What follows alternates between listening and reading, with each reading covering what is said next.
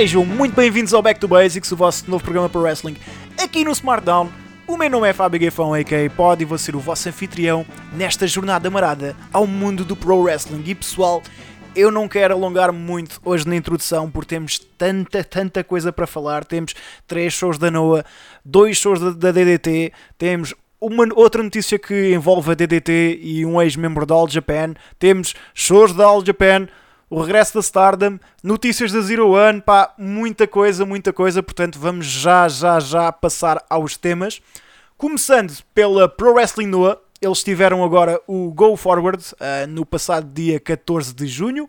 Este show foi transmitido na Abema TV e isto era suposto ser um show grande no Korakanol, mas pronto, Covid-19, logo cenas, então acabou por acontecer num estúdio da Noah em Kawasaki, sem público presente, como é mais que normal uh, neste momento, no, não só no Japão, mas mesmo em outros, eh, quer dizer, nos Estados Unidos já temos shows com público, mas no Japão ainda não é normal haver shows com público, como nós vimos no, no, no Back to Basics, há dois Back to Basics atrás, se não me engano. Uh, o Japão só determina que a partir de mês de julho é que poderá o público poderá voltar a estar presente nos shows. Não é que todas as empresas respeitem, mas estas, estas são as normas. O show esteve disponível gratuitamente no site da ABEMA até ao passado dia 21 e cerca de 128 mil pessoas viram a transmissão com o hashtag NOAA underscore GHC, que é o hashtag da, da NOAA, a fazer, chegou mesmo a fazer trending no Twitter. Depois disso, passou a estar disponível no serviço da Wrestle Universe, ou seja, o antigo DDT Universe, que agora foi pronto, mudou o nome, como seria, seria de esperar. É importante referir que hum, o mês de junho é, é sempre bastante emocional para os fãs da Noah, especialmente porque hum, no meio do mês, uh, já que o dia 13 marcou o aniversário da, da morte do Misawa, que para quem não sabe foi o fundador da Noah e, pá, e esta carga emocional inclusive uh, iria se sentir bastante no main event, mas mais sobre isso quando chegarmos lá. Primeiro combate, a equipa dos Full Throttle de Hajime Ohara e Seiki Yoshioka derrotam Black Spider e Sushi num combate pá, que não foi nada de especial é daqueles que eu facilmente saltaria no show. Não foi um combate muito longo, mas é um combate que ele saltaria definitivamente neste show.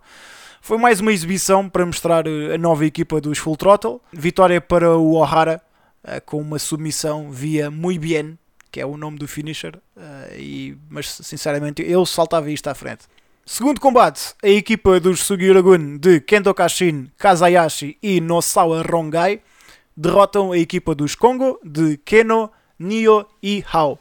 E aqui já começamos a entrar a sério no card. Portanto, isto continua a fio de andamento entre estas duas stables, os Sugiura Gun do Takeshi Sugiura e os Kongo do Keno.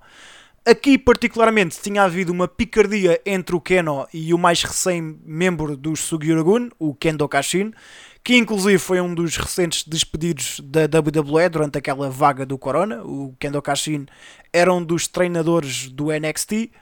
E aqui, ainda antes dele se estrear na Noah, já antes de perdão, antes de fazer o primeiro combate na Noah, já tinha o Keno com o seu habitual trash talk, que já é característico do personagem dele, uh, e aqui fez alvo ao Kendo Kashin. Portanto, o, os Sugiragun entraram no combate já com já picados, basicamente, um, que é um bocado, lá está, mais uma vez, é um bocado o que é característico do personagem do Keno fazer.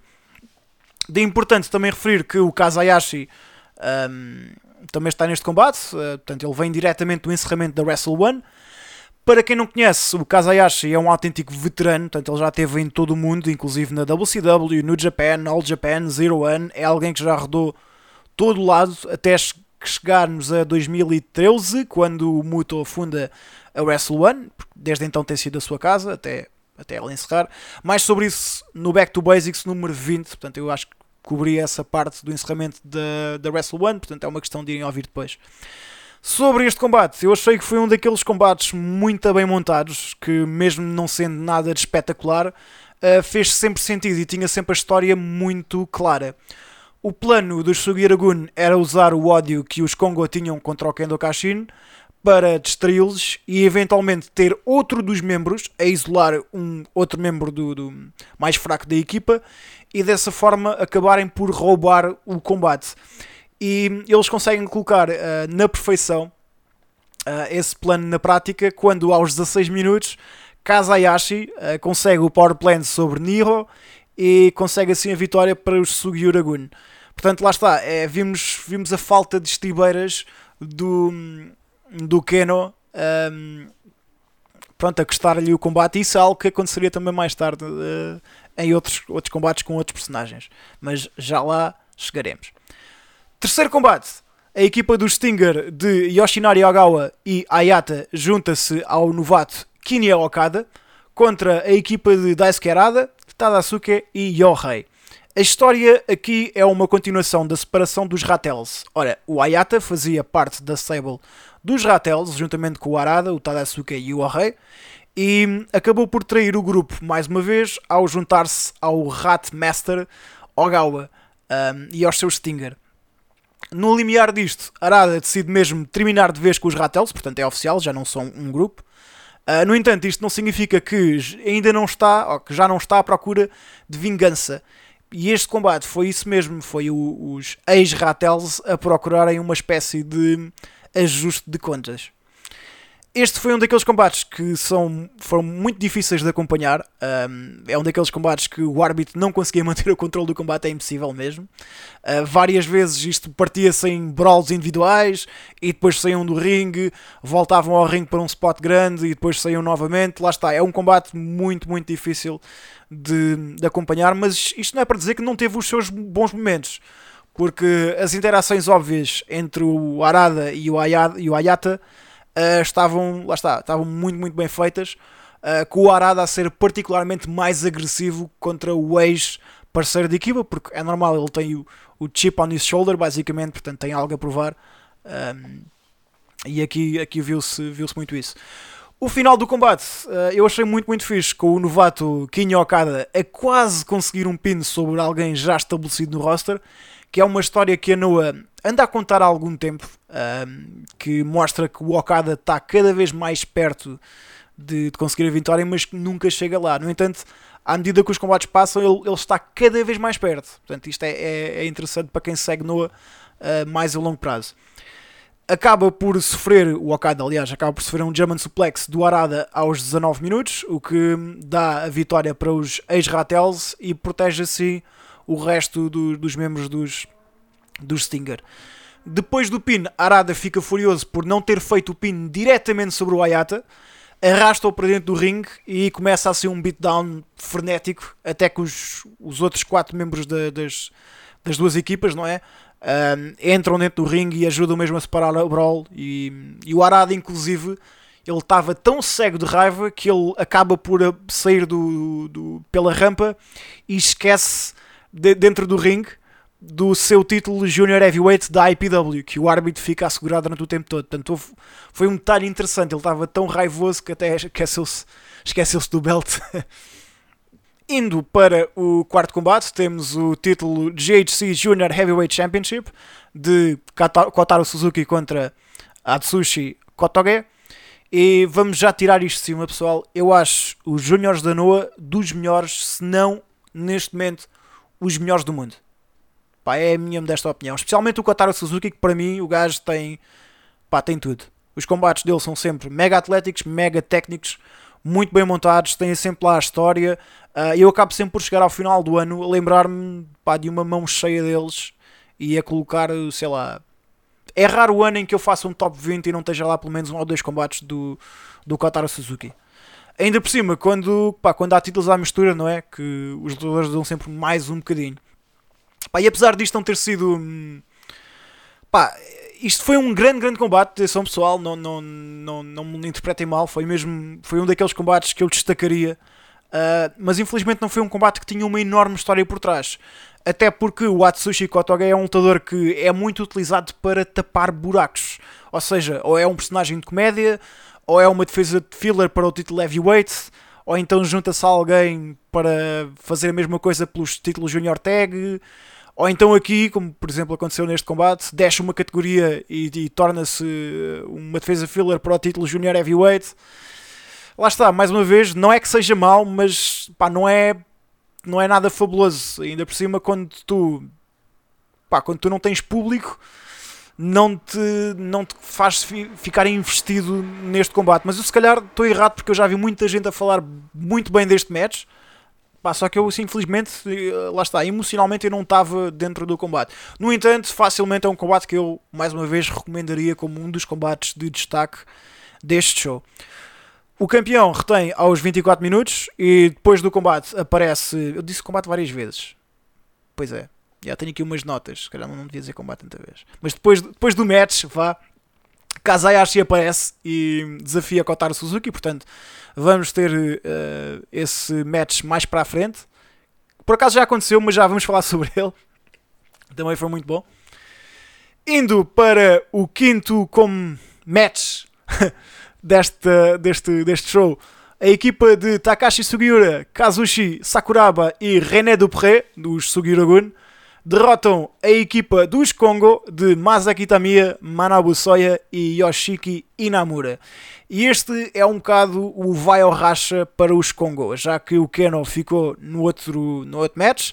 Aqui coube ao Masaki Tamiya aguentar o barco contra os três veteranos dos Sugiragun.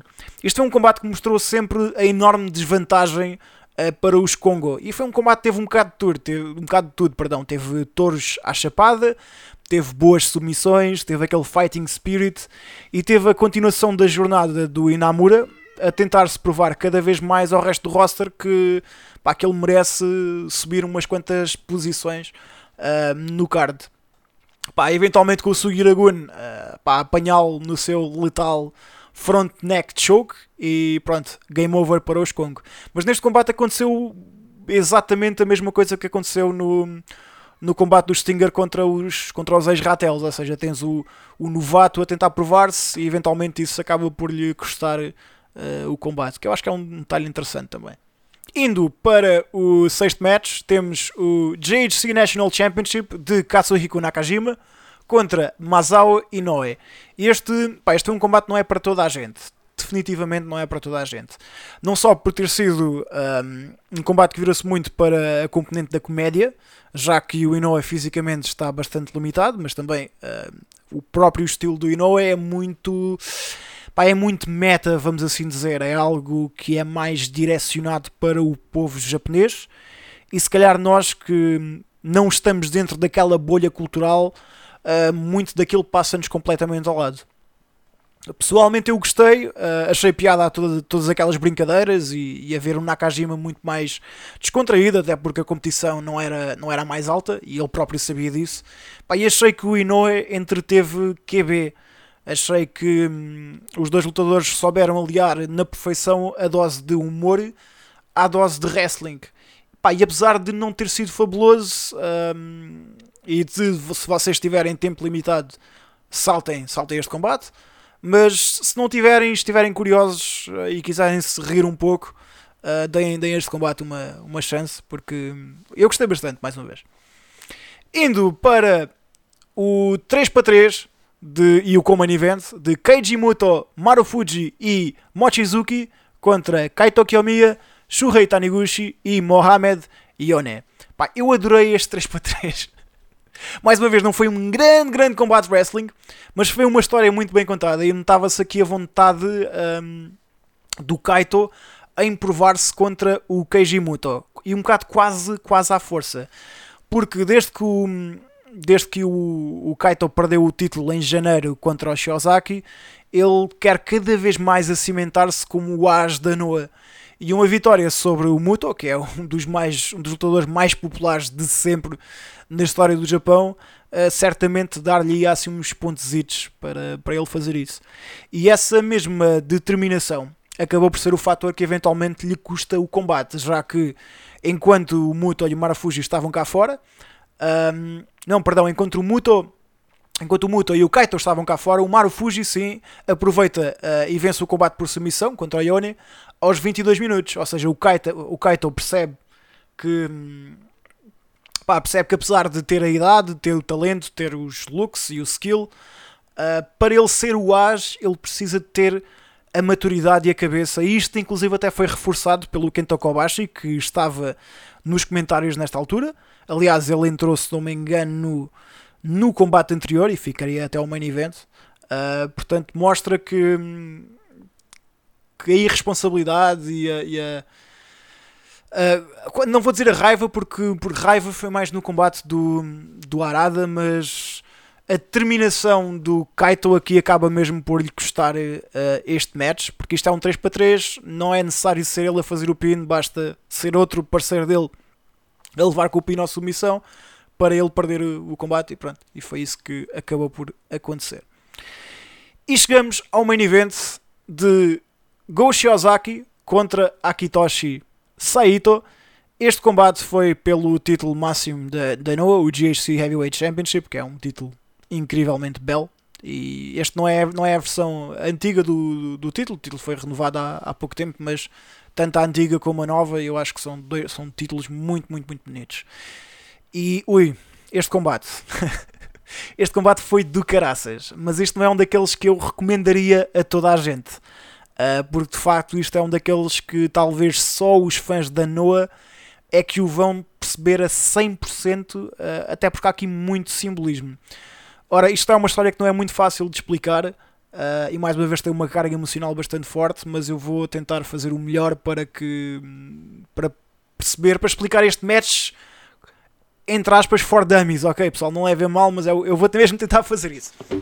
Portanto, Começando pelo Saito, uh, para quem não sabe, o Saito foi a pessoa que aplicou o backdrop driver que acabou por vá trigar a lesão que tirou a vida ao Misawa. Isto foi uma fase muito difícil na, na vida pessoal do Saito. Ele entrou numa enorme depressão uh, por culpa, apesar de que nesta altura os médicos já, já conseguiram provar que o corpo do Misawa estava carregado de lesões e que mais tarde ou mais cedo, mais cedo aquilo aconteceria com qualquer outra pessoa. Nesta altura também, Saito teve que mudar, de, inclusive de residência, porque recebia dezenas de ameaças de morte, seja por carta, telefone, correio. Portanto, fãs que responsabilizavam pela morte do Misawa, que, pá, que nem sequer sei se podemos chamar de fãs ou não, uh, vamos chamar fanáticos, se calhar mais tarde, quando volta a combater uh, regularmente na Noa, Saito diz que vai carregar para sempre a cruz da morte do Misawa e que vai sempre trabalhar de modo a fazer o fundador orgulhoso, pá, que é bastante poético, especialmente porque chegamos ao, ao, à outra parte do combate, ou à outra metade do combate, e, e no outro lado está o Go Shiozaki. Ora, o Go Shiozaki foi um pet project do Kenta Kobashi. Uh, ele, inclusive, no início da sua carreira, Lembro-me que havia várias comparações dele com o Junakiyama, no sentido em que tens alguém que consegue ser tão bom em tão pouco tempo. Um, pá, e voltando ao último combate do Misawa, o tal combate em que o Saito aplica-lhe o backdrop, o parceiro do Misawa nesse combate era o Go Shiozaki. Portanto, avançando para 2020, exatamente um dia e 11 anos depois desta hum, tragédia, Duas das pessoas que estavam nesse combate enfrentam-se uma a uma pelo prémio mais alto da empresa que o Misawa construiu. Percebem agora quando eu disse que isto estava carregado de, de simbolismos? Pronto. Para mim, mais uma vez, isto foi incrivelmente emocional, desde o uso dos golpes característicos do Misawa uh, ao Saito a tentar provar que ainda tem mais um reinado no tanque, quando é mais que óbvio que o prime dele já passou há muito mesmo. Um, foi uma viagem de meia hora uh, e vimos aqui quase 20 anos de história da Noah, uh, do estilo heavyweight que eles desenvolveram ao longo dos tempos e que de certa forma encerrou aqui aquilo que nós poderemos chamar de King's Arc. Uh, não era bem a King's Road, era mais um avançar. Uh, e aqui vimos quase, vimos quase um, um, encerramento disso. Portanto, daqui para a frente a Noah pode ser algo diferente e espero bem que o seja. Até porque já mudou a lona, já mudou o logotipo e agora podem também mudar o estilo, porque eu, na minha opinião, um, com todo o respeito ao Misawa, é necessário, é necessário avançar. Sobre o show, um, achei que foi muito, muito bom, tirando talvez o opener. Uh, não houve assim nada que eu senti-se necessidade de saltar. Gostei muito, muito, muito no main event e se tivesse que destacar alguma coisa daqui seria o main event e o combate pelo título júnior, mas lá está, se quiserem começar a seguir Noah, um, eu diria que este, este show é um bom ponto de partida. Depois disso, a Noah fez um torneio de dois dias para terminar o candidato principal ao título nacional, que neste momento está na posse do Nakajima. Os eventos aconteceram no dia 19 e no dia 20 do mês passado, nos mesmos estúdios de TV onde o, aquele show foi gravado, e os participantes foram Shuei Taniguchi, Seiya Morohashi, Seiki Yoshioka, Ao, Hajime Ohara, Masaki Tamiya, Atsushi Kotoge, Yoshiki Inamura, Manabu Soya, Kinyo Okada, Mohamed Yone, Rocky Kawamura, René Dupré e Nio. A final foi entre os dois touros dos Congo, o Manabu Soya e o Masaki Tamiya, portanto foi um combate de bife. um, pá, e foi claro, o, esta final foi o grande, grande destaque do torneio uh, e o, o combate que vale a pena ver aqui destes dois dias. Uh, de, resto, de resto, acho que não houve assim nada de obrigatório para, para o pessoal ver. Portanto, o Manabu Soya, Manabu Soya perdão, lutaria assim novamente pelo título nacional e digo novamente porque ele a 3 de maio eh, já tinha feito um desafio quando o Sugiura era campeão e foi um combate fabuloso esse, uh, muito muito bom esse Soya contra Sugiura, pá, foi muito muito nice. Uh, aqui volta a ganhar uma oportunidade, mas desta vez contra Nakajima. Esta oportunidade acontece na segunda noite do Go Forward, que aconteceu no passado dia 21. Que pá, eu acho que não vale a pena entrarmos aqui combate a combate, até porque temos outros temas para falar aqui no Back to Basics.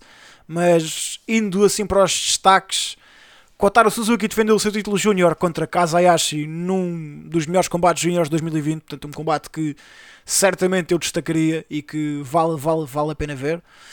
Go Shiozaki faz equipa contra Kaito contra os Kongo de Masaki Tamiya e Yoshiki Inamura. E no main event, Nakajima retém o título nacional contra Soya, uh, a perto de meia hora de combate, num excelente, excelente, excelente match, pá, que entra na boa para os melhores combates do ano, uh, especialmente nesta altura do Covid. Eu pessoalmente gostei ligeiramente mais da luta contra o Sugiura, pá, mas achei que esta não ficou assim muito, muito, muito atrás. A única coisa que me faz impressão é a falta de cuidado que eles têm ao proteger o Soya, quer dizer, ele vem em força da Wrestle One e depois perde duas vezes pelo mesmo título, especialmente quando é alguém que eles podem construir, como por exemplo a All Japan está a fazer e bastante bem. Uh, aqui, a meu ver, a Noah pá, está a falhar redondamente em construir possíveis novas estrelas, mas pronto, isso é com eles. Sobre a Noah, acho que é quase tudo. Uh, existem shows marcados até outubro, inclusive shows com público como a 18 e 19 de, de julho, uh, os dias 1 e 2 do Stay Together Forever, no Caracanol. Em agosto tem os Departure, uh, o terceiro show relativo ao 20 aniversário em Yokohama. E no final, de, no final do mês, no final de agosto, existe também um no Colts Kawasaki, que pronto, já é tradição. Já saíram também as datas para o N1 Victory, que é o, o grande torneio anual da NOAA, o equivalente ao G1 Climax. 18, 22, 23, 25 e 26 de setembro e 4 e 11 de outubro. Portanto, dia 4 será no Coracanol e 11 será no Edion Arena. Portanto, um deverá ser as finais dos blocos e a outra, talvez a grande final. Uh, portanto, ainda não há muito mais sobre isto. Portanto, e inclusive participantes, ainda não temos participantes. Salvo erro, acho que não está ninguém confirmado ainda. Mas quando sair a lista, eventualmente, pronto, haverá um back to basics sobre isso. Mantendo as coisas dentro da Cyber Agent, mas desta vez indo para a DDT, nos passados dias 6 e 7 de junho, a DDT fez o seu show de marca, o Peter Pan. Aliás, eu já tinha mencionado isso no Back to Basics número 23, se não me engano. Exato. Portanto, o primeiro dia foi mais ligado à comédia, como já é habitual na DDT, eles costumam fazer isso nos shows grandes, um, com muita pouca coisa a destacar, pelo menos na parte, naquela parte dos combates, a parte mais do wrestling, uh, que é aquilo que se calhar grande parte de nós procura, portanto a parte mais técnica do combate em si.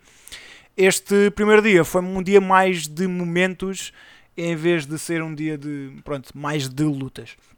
Indo rapidamente para o card, não vamos falar sobre todos os combates 1, vamos apenas falar sobre aqueles que, que eu acho que são os de maior destaque a equipa dos Congo, de Ao, Keno e Masaki Tamiya, derrotam a equipa casa da DDT de Kazusada Iguchi, Sanshiro Takage e Tomomitsu Matsunaga. Portanto, este era daqueles combates que era DDT contra Noah.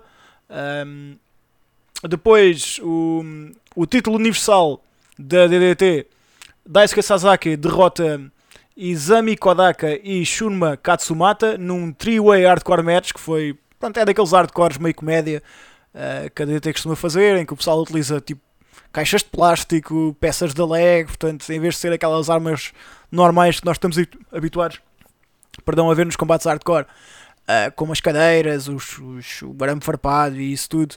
Aqui, pronto, a DDT utiliza desde brinquedos e outro tipo de, de armas um bocado mais fora da caixa. E depois, o main event foi.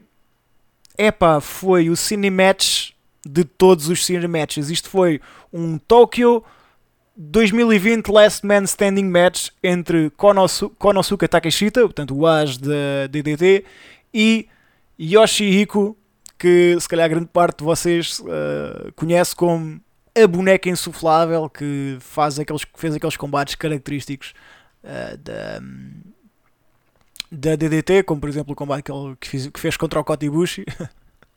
Portanto, não é nada fácil lutar contra uma boneca insuflável. Pá, e aqui Takeshita saiu dos rings e fez um last man standing por todo o Tóquio, por toda a cidade de Tóquio. Pá, e houve aqui coisas muito engraçadas que acabaram com um Kamehameha uh, que colocou Yoshihiko em chamas e inclusive houve uma explosão que quase arrebentou metade do prédio. Um, pá, não dá para não dá para colocar palavras que, que, que, que deem justiça a este combate. É uma questão de vocês pá, vocês verem por, por vocês próprios, porque é uma ganda. Para quem não curtiu de comédia e quem não curtiu de cinematches não vai gostar disto. Mas quem, quem, olha, quem gostou do do, do Cena contra o Bray Wyatt na WrestleMania, se calhar vai gostar desta cena. Porque está mais ou menos na, na mesma veia de loucura. Só assim naquela. Depois, indo para o segundo dia, se calhar vou já direto aos destaques. Uh, começando pelo primeiro destaque, porque ele para mim, uh, a meu ver, é o primeiro destaque. Um, Arashima e Naomi Chimarufuji derrotam a equipa de Asuka e Mao num combate muito, muito nice. Uh, portanto, foi um intergênero, um intergênero muito, muito fixe. Depois temos um, o KOD Tag Team Titles dos Nautilus, os campeões Nautilus de Naomi Yoshimura e Yuki Ueno. Derrotam a equipa dos Strong Arts de El Lindaman e T-Hawk. Os Strong Arts que se calhar grande parte de vocês conhecem por, ter, por terem já feito umas coisas com, o, com o Cima na AEW. E depois no main event tivemos um combate formidável, formidável entre um, Masato Tanaka contra Tetsuya Endo pelo título máximo da DDT, o KOD Openweight Title. Portanto, este combate acaba o reinado incrível de Masato Tanaka enquanto campeão da DDT e acimenta cada vez mais uh, Tetsuya Endo como, como, como um dos, uma das caras da DDT, eu diria que, que é entre o Endo e, e o Takeshita, tipo a posição de as indiscutível da empresa. Como eu disse há pouco, este segundo dia foi muito mais ligado ao wrestling e realmente os combates que interessam estão todos aqui. Uh, eu não falei dos outros matches, mas por exemplo, o, o DDT Extreme Title. Uh, do o combate entre, entre Shinaoki e Yuki Unaya também achei foi muito muito fixe, foi um combate curto, uh, 10 minutos e qualquer coisa, mas achei que viu-se bastante bem. O combate que seguiu também da Saki Akai e, e Yuki Sakaguchi contra Chris Brooks e Maki Ito também gostei, gostei bem desse match. Aliás, tanto, tudo o que, o, que, o, que, o que o Brooks tem feito na DDT tem sido, tem sido bastante nice. Portanto, lá está. Se tem pouco tempo uh, para. Um, para ver, para ver uh, os combates que interessam, eu diria para saltar imediatamente para os três últimos, os combates que eu referi. Mas Pá, se, se têm algum tempo e querem acompanhar a DDT, uh, eh, eu diria para verem o segundo dia inteiro, uh, porque o primeiro dia facilmente é, é saltável, vá, por assim dizer. A DDT uh, eh, não parou de fazer shows, eles têm corrido sempre espetáculos, incluindo alguns com pouco público, portanto, estamos ali a falar das, das, das cento e tal pessoas, e neste momento já tem data marcada no Caracanal, vai ser a Summer Vacation 2020, no dia 23 de julho. Uh, com um card bastante, bastante recheado. Portanto, temos, uh, temos uh, por exemplo, um deles, Chris Brooks e Drew Parker contra Daisuke Sasaki e Nobuhiro Shitam, Shim, Shimtani. Shimtani, exatamente, eu pensava que era Shimatani, mas não. Temos também o KOD Six Man Tag Team Championships de Iguchi Sakaguchi e Saki Akai. Eu estou a tentar ler, ler isto no meu segundo monitor, mas ele está bastante distante. Uh, contra a equipa de Arashima, Antonio Honda e Riho. E depois temos no main event Tetsuya Endo contra Yuki Ueno pelo título máximo que é o The Open Weight Championship. Portanto, esta será, será a segunda defesa de Tetsuya Endo. Este é o, o reinado número 75, portanto, o 75 campeão.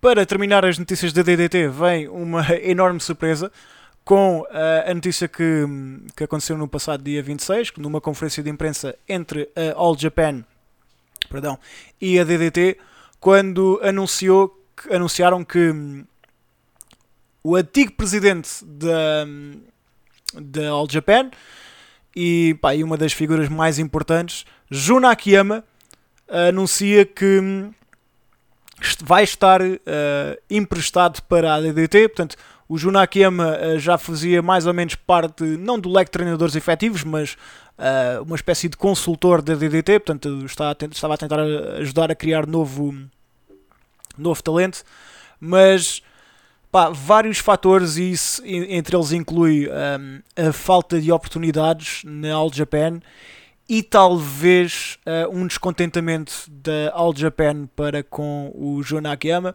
Ora, o Jun não é um lutador que, pá, que é novo, ele tem os seus problemas físicos, tem limitações a nível de velocidade, os joelhos dele não são, já não são o mesmo. No entanto, no entanto o Jun Akiyama é um bocado como, pá, como o Sugiura ou como o Minoru Suzuki, no sentido de que são lutadores na casa dos 50 que do nada conseguem sacar tipo um grande a grande combate. Olha como por exemplo o Nagata também fez com o Suzuki. Portanto, é outro esse tipo de lutadores que do nada saca-te ali um grande match, além de que, o, tal como os outros, como, como esses outros lutadores, um, o Junakiyama fez parte daquela geração de ouro do, do, do, do, do wrestling japonês. Um, especialmente o Akiyama, que, que foi, ele era considerado não um dos quatro pilares, mas era quase o quinto pilar, vá, se houvesse uma quinta posição, o Junakiyama certamente uh, seria, seria essa pessoa. Houve um enorme descontentamento uh, dele para com a All Japan. Uh, não sei se isso começou no facto de, com o facto de ele ter sido retirado da posição de presidente. Uh, neste momento ele já não está a exercer uh, portanto, essa posição. O papel dele também dentro da All Japan também deixou de, de haver combates cada vez mais relevantes para ele. E inclusive isto até há pouco tempo aconteceu um, show grande da, da, All Japan em que o Junakiyama não participa porque está num show da DDT, portanto isto é algo que já estava em vigor, mas agora com este anúncio é oficial. Ora, dentro do, das declarações do, do Junakiyama, ele disse algo que eu achei que, que foi bastante interessante, que foi é a altura para um, All Japan Pro Wrestling mudar.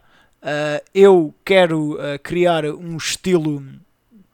Eu estou a tentar traduzir isto do, da tradução do japonês para inglês, portanto, estou a tentar traduzir isto uh, à unha para, para português. Mas ele diz algo como: Eu estou a tentar criar um estilo muito parecido ao estilo da All Japan, mas sem estar preso à King's Road. Ele chega inclusive a dizer que a Kings Road é do Baba e ninguém tem o direito em bastardizar isso. Ele não diz para estas palavras, mas eu pelo menos percebi uh, que era esse, era, era, esse, era esse o intuito que ele, que ele queria dizer. Uh, e que a DDT tem demasiados uh, lutadores únicos e que, e que ele quer adicionar a sua cor, portanto, é esse leque da, da DDT e lá está, como, como disse há pouco, ele, ele já estava uh, a ajudar a treinar alguns um, alguns lutadores da, do dojo da DDT, portanto pá, se ele passasse a ser um dos treinadores principais eu diria que era uma mais-valia enorme, ainda por cima quando o Junakiyama pá, foi um, uma pessoa extremamente popular uh, nos seus tempos durante durante se calhar grande parte da era dourada do wrestling japonês. Indo para hum, All Japan, temos aqui um par de shows bastante interessantes, começando per, pelo que hum, aconteceu no passado dia 25. Uh, temos um show que hum, pá, tem aqui vários, vários combates de destaque. Mais uma vez, portanto, a All Japan, no que toca a shows sem público, eu acho que é a melhor empresa, se bem que eu tenho gostado imenso da New Japan Cup, acho que eles estão, como, como me referi, uh, no Back to Basics anterior, que fiz com com o Undertaker. Pá, uh, gosto imenso da maneira como eles estão a fazer aquele, a produzir aqueles espetáculos.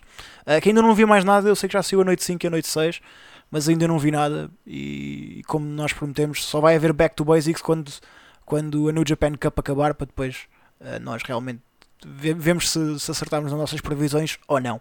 Mas voltando, voltando ao All Japan, portanto, a All Japan é excelente no que toca uh, as shows sem público, continua a ser a minha empresa favorita uh, a fazer shows, uh, portanto, shows sem público, shows à porta fechada.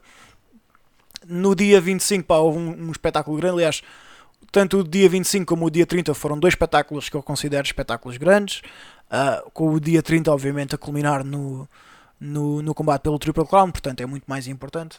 No entanto, vamos começar pelo de 25. Houve aqui muita coisa hum, interessante, começando pelo Six Man Tag de Akira France Francesco, Jiro Kuroshio e Kento Miyara contra derrotam a equipa dos Evolution de Suama e Yusuke Okada e uh, Shuji Ishikawa. Portanto, há aqui qualquer coisa porque supostamente, pronto, o, o Suama e o Ishikawa são os, os Violent Giants mas aqui, lá está, como, como o Soma faz parte da equipa dos Evolution, se calhar havia a necessidade de apresentar isto como os Evolution e como o Ishikawa não faz parte dos Evolution. Pronto. Uh, no entanto, é interessante ver, uh, pá, ver que a, a feud entre, entre Suama e Ishikawa continua. Uh, o, o Jiro Kuroshio, que um, também é fixe ver o gajo na, na, na, All Japan, já é um dos meus lutadores favoritos dentro do Japão, incrivelmente carismático. E toda a cena do casaco, pá, deem-me isso, que eu adoro mesmo. Uh, e o Akira Francesco, Francesco é um lutador de Itália que está a fazer uh, tour na, na, Não é tour a palavra que ele. É, está no. Ah pá, está-me a faltar o nome da palavra. Uh, aquilo que. que os lutadores do, New Japan fazem quando vão ao México. Excursão. Tentar fazer uma excursão uh, aqui na All Japan. E inclusive há um comentário muito fixe que a All Japan lançou sobre. focado muito na vida do Akira Francesco no Dojo, que eu ainda tenho que ver. Portanto, quando, quando vir isso, eu depois faço aqui um pequeno. uma mini review aqui no Back to Basics. Pá, mas o Francesco tem evoluído imenso nos últimos anos, tanto a nível de corpo como a nível de wrestling. E é fixe ver quase o bromance entre ele e o Kento Miyara. Certamente sobre, sobre o Francesco uns quantos degraus. Pá, e este combate achei que foi, lá está, que foi um, um, combate que eu destacaria. Não é um grande match, não é um combate do ano, mas é um combate que eu certamente uh, destacaria, mais uma vez. Depois tivemos um, um, combate muito simples, mas muito fixe, de Jake Lee contra Taijiri. Portanto, Jake Lee derrota o Taijiri a perto dos 9 minutos. Eu sou um grande marco do Taijiri. Um, acho que é um gajo que, que é tipo um dos, um dos lutadores mais underrated uh, dos últimos anos, claramente. Pá, é alguém que, que a nível de história está sempre lá, tem montes de experiência, também é alguém que já teve em todo lado, WWE, ECW, WCW, WCW não me lembro se teve. É capaz de ter estado na WCW também. Mas pá, lembro mais dele na ECW, a feud com o Super Crazy foi tipo fenomenal, especialmente pronto, a turma do podcast que viu que viu connosco todos os, os, os pay-per-views da ECW lembra-se dessa feud lendária. Um, pá, e o Drake Lee, pronto, achei que, que aqui teve muito bem. Foi um combate, não foi dos melhores combates do Drake Lee na pareça, nem do Tajiri, mas achei que o Tajiri deu-lhe um combate diferente e é isso que o Drake Lee precisava a esta altura do campeonato. Depois tivemos uh, os títulos All Asia Tag Team uh, Titles, portanto, os, os, títulos secundários de equipas da All Japan, dos uh, Yon, Yankee to Kenjuru, a equipa de Isami Kodaka e Yuko Miyamoto, uh, derrotam e, e retêm assim os títulos contra a equipa de Seigo Tachibana e Yoshitatsu. Portanto, uma defesa filler um, pelos títulos secundários. E depois no main event tivemos Shotaro Ashino contra Yuma Aoyagi, um, em que o vencedor iria lutar contra Suama pelo Triple Crown Championship no main event do próximo show. Portanto, como nós referimos uh, no, último, no último Back to Basics, ou no penúltimo Back to Basics, o Shotaro Ashino, que era o As da Wrestle One, vem para, um, vem para All Japan e ele está undefeated. E cada vez que vence o combate, ele faz aquele gesto na cintura, tipo, pá, quer ir atrás de um belt. Uh, eu sinceramente estava à espera que ele ganhasse, ou que fosse atrás dos All Asia Tag Teams uh, primeiro, no entanto não foi o caso, ele foi diretamente atrás do Suama. Uh, e ele aqui, lá está, vence o combate contra o Aoyagi, que foi se calhar dos melhores combates que ele teve depois da, do combate que teve contra o Kento no início do ano, que apesar de ter sido dos piores combates do reinado do Kento, continua a ser um excelente, excelente combate, porque lá está, todos os reinados do todos os combates do reinado do Kento são formidáveis, uh, esse não foi formidável, mas foi à mesma muito bom, e, e aqui, neste combate contra o Ashino, um, o Aoyagi teve, teve bastante, bastante bem. Depois indo para o evento que aconteceu literalmente ontem, no dia 30, um, que foi uh, dominado de Triple Crown of Wilderness. Eu adoro estes nomes dos shows japoneses, pá, muito, muito fixe. Um, destaques: a equipa de Akira Francesco, Jiro Kuroshio e Kento Miyara derrotam os Evolution de Hikaru Sato, Yusuke Okada e Shuji Ishikawa. Portanto, mais uma vez temos aqui o mesmo, o mesmo trio, eh, o mesmo bromance de Miyara, Francesco e Kuroshio a derrotarem mais dois membros dos Evolution com o Ishikawa barulho. Portanto, lá está aqui uma storyline aqui por trás também. Uh, e achei, achei interessante. Depois tivemos um combate para terminar o number one contender para o título júnior da All Japan. Koji Wamoto derrota Yusuke Kodama aos 12 minutos. Foi um combate muito fixe. O, o Yamamoto é daqueles gajos que eu ah, também acho que, é, que entra naquela conversa para os melhores junior heavyweights da, da atualidade. E este combate definitivamente valeu a pena. Um, e depois tivemos no main event um combate que foi muito, muito bom. Suama derrota Shotaro Ashino uh, e retém assim o seu Triple Crown Championship. Eu não estava nada à espera. Eu achava mesmo que o Ashino ia ganhar isto. E de certa forma fico um bocado desiludido porque é pá, sei lá. Aí não sei, eu fico, tô, lá tá, como vocês podem ver, eu estou quase sem palavras porque eu não estava mesmo nada à espera que o Ashino perdesse. Eu achava que a All Japan ia capitalizar toda a cena de, de Undefeated do, do Ashino. Achava primeiro que iam metê-lo a ir atrás de dos títulos tag team e não achava que eles iam fazer este combate especialmente num, pá, numa arena sem público.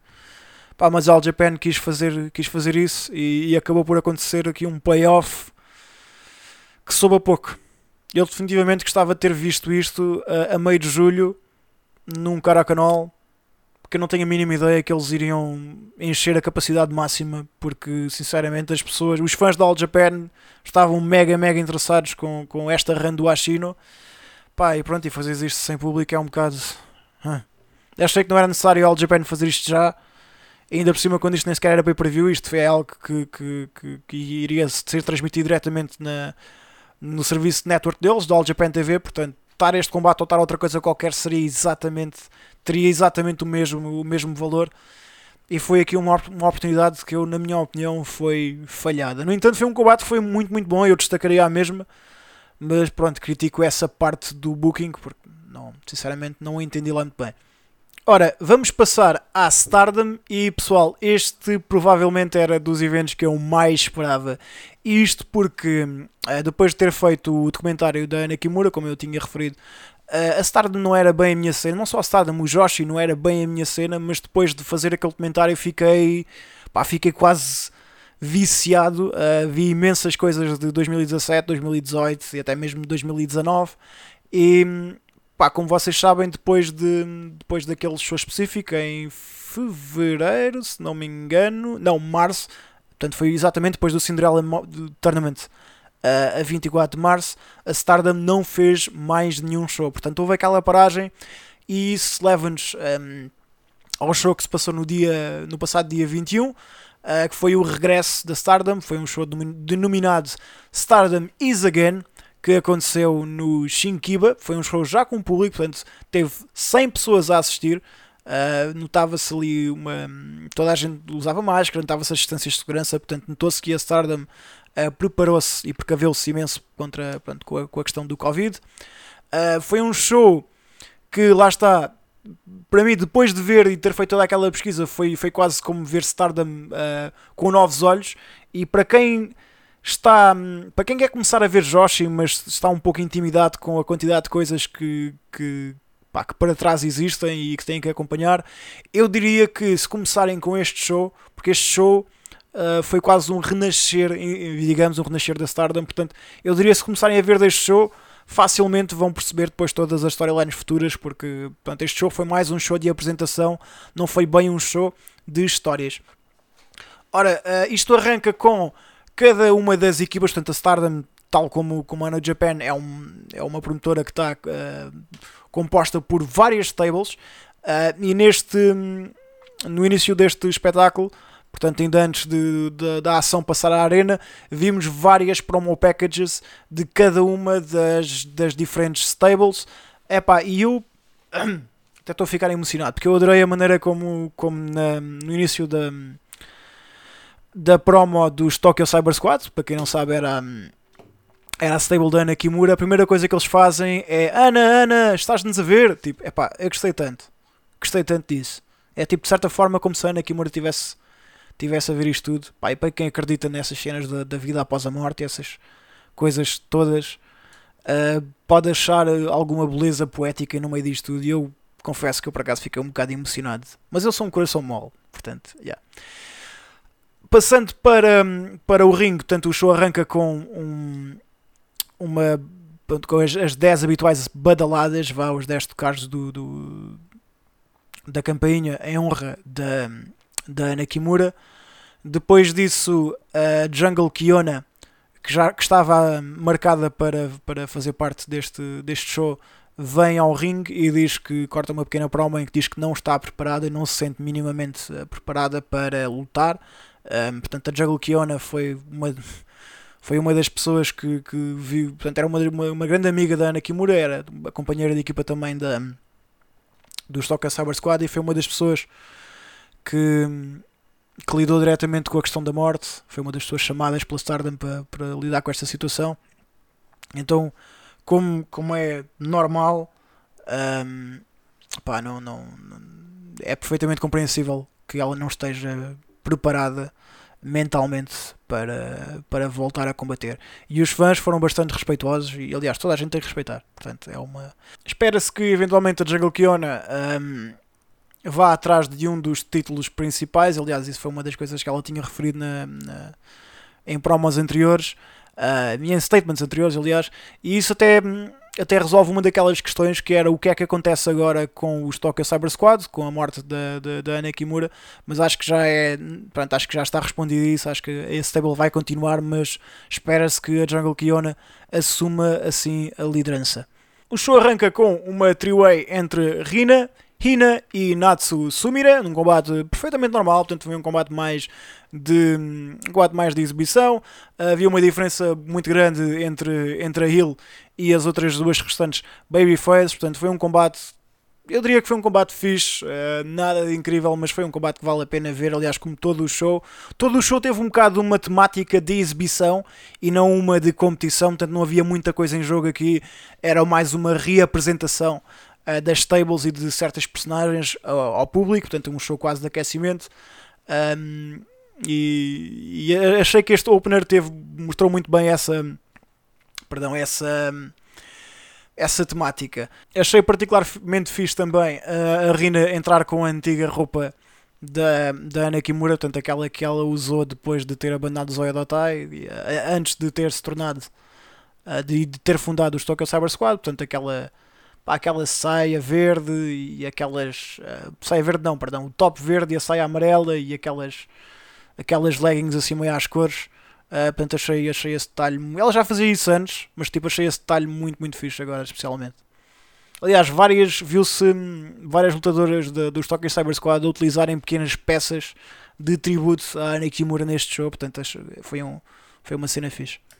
Depois tivemos um combate mais virado para a comédia entre o outro membro do, outra das membros dos Tokyo Cyber Squad, a Def Yamasan, contra Saki Kashima. Portanto, isto é um combate curto, andou ali à volta dos 5 minutos, foi o combate mais curto deste, deste show. Uh, teve ali spots bem engraçados, tipo a Def Yamasan, acho que faz parte do personagem dela, em que ela está sempre, não grita, mas tipo quase que grunhe. Uh, e à medida que, portanto, aquilo era quase progressivo, ela começa a fazer isso as primeiras vezes, uh, a gestuar os Devil's Horns, um, porque pronto, a personagem dela tem uma pintura facial a parecer um membro dos Kiss, portanto ela é tudo do, toda do metal, uh, e então ela começa a fazer aquelas poses chega uma altura em que até o árbitro, num dos spots, repete essa, essa pose e depois o oponente dela perde a cabeça. Pá, portanto, houve aqui coisas muito, uh, muito engraçadas.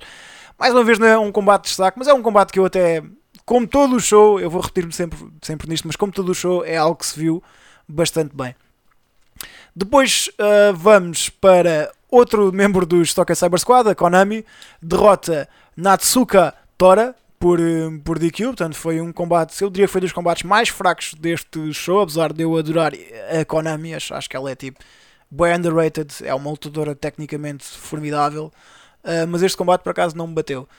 Quarto combate, temos aquele que para mim foi o, o melhor do show. Foi o combate entre quatro membros dos. Membros, eu não sei qual é que, se é membros ou se é membros. Membros no sentido masculino feminino.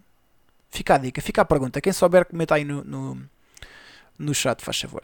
Mas uh, entre, entre quatro pessoas, quatro lutadoras dos Queen's Quest, uh, tivemos Azumi e Momo Watanabe contra Saya Kamitani e Utami Ayashishita num empate de 20 minutos. Este combate foi do caraças. Este foi dos melhores combates. Uh, não, é tramado um gajo dizer dos melhores combates deste ano, porque tu tens de dizer, mas dos melhores que? Os melhores 10?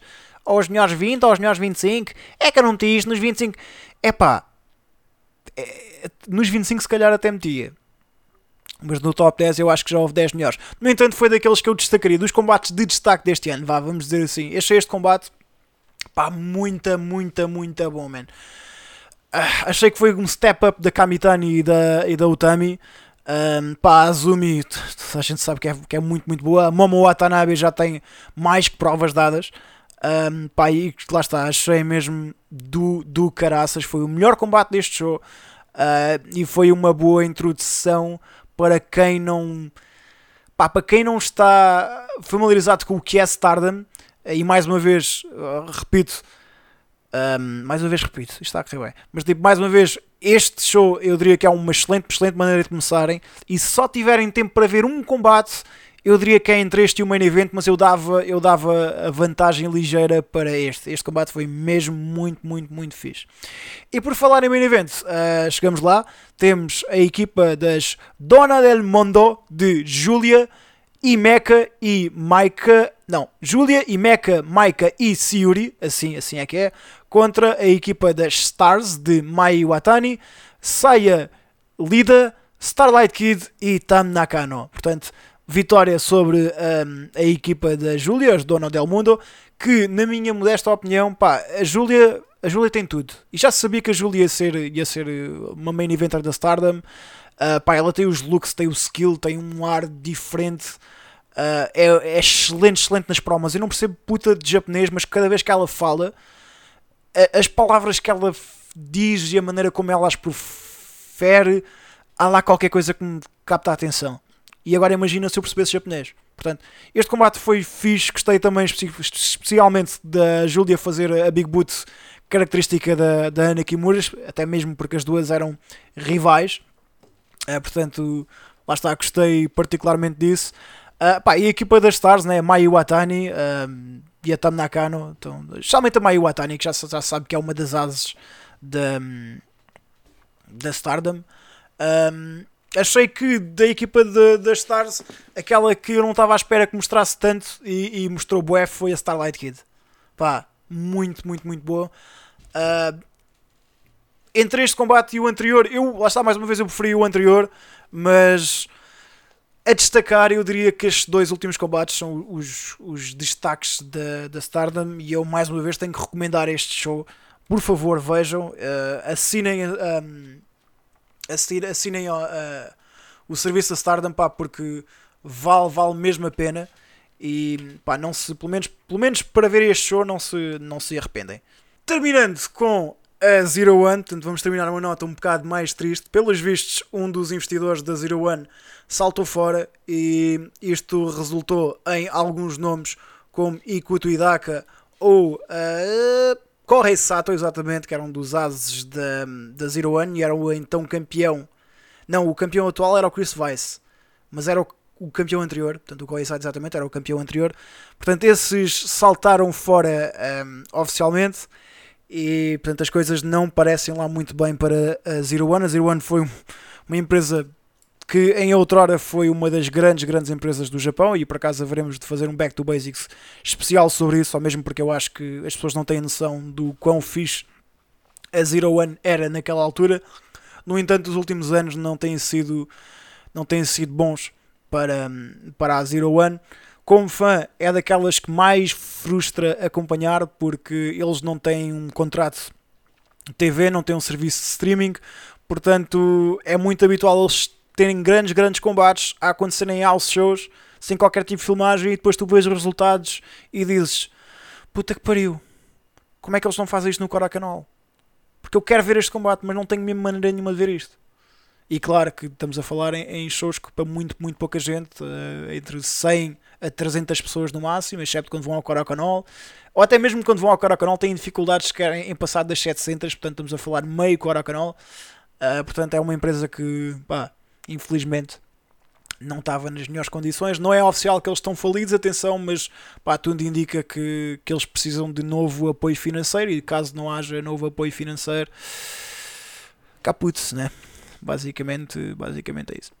Anyway, foi um back to basics, bué de longo, estamos quase, quase numa hora, pá, isto porque lá está, havia muita, muita coisa para falar e se calhar a grande parte foi sobre o show da Noah, uh, mas eu queria fazer, queria fazer um assim em que eu passava a limpo o show a Noah, combate a combate, o show da Noah, perdão, combate a combate, um, e a mesma coisa para o da Stardom, porque pelo menos foi, eram os dois que eu destacaria para, pá, para toda esta remessa de espetáculos que, que tem acontecido.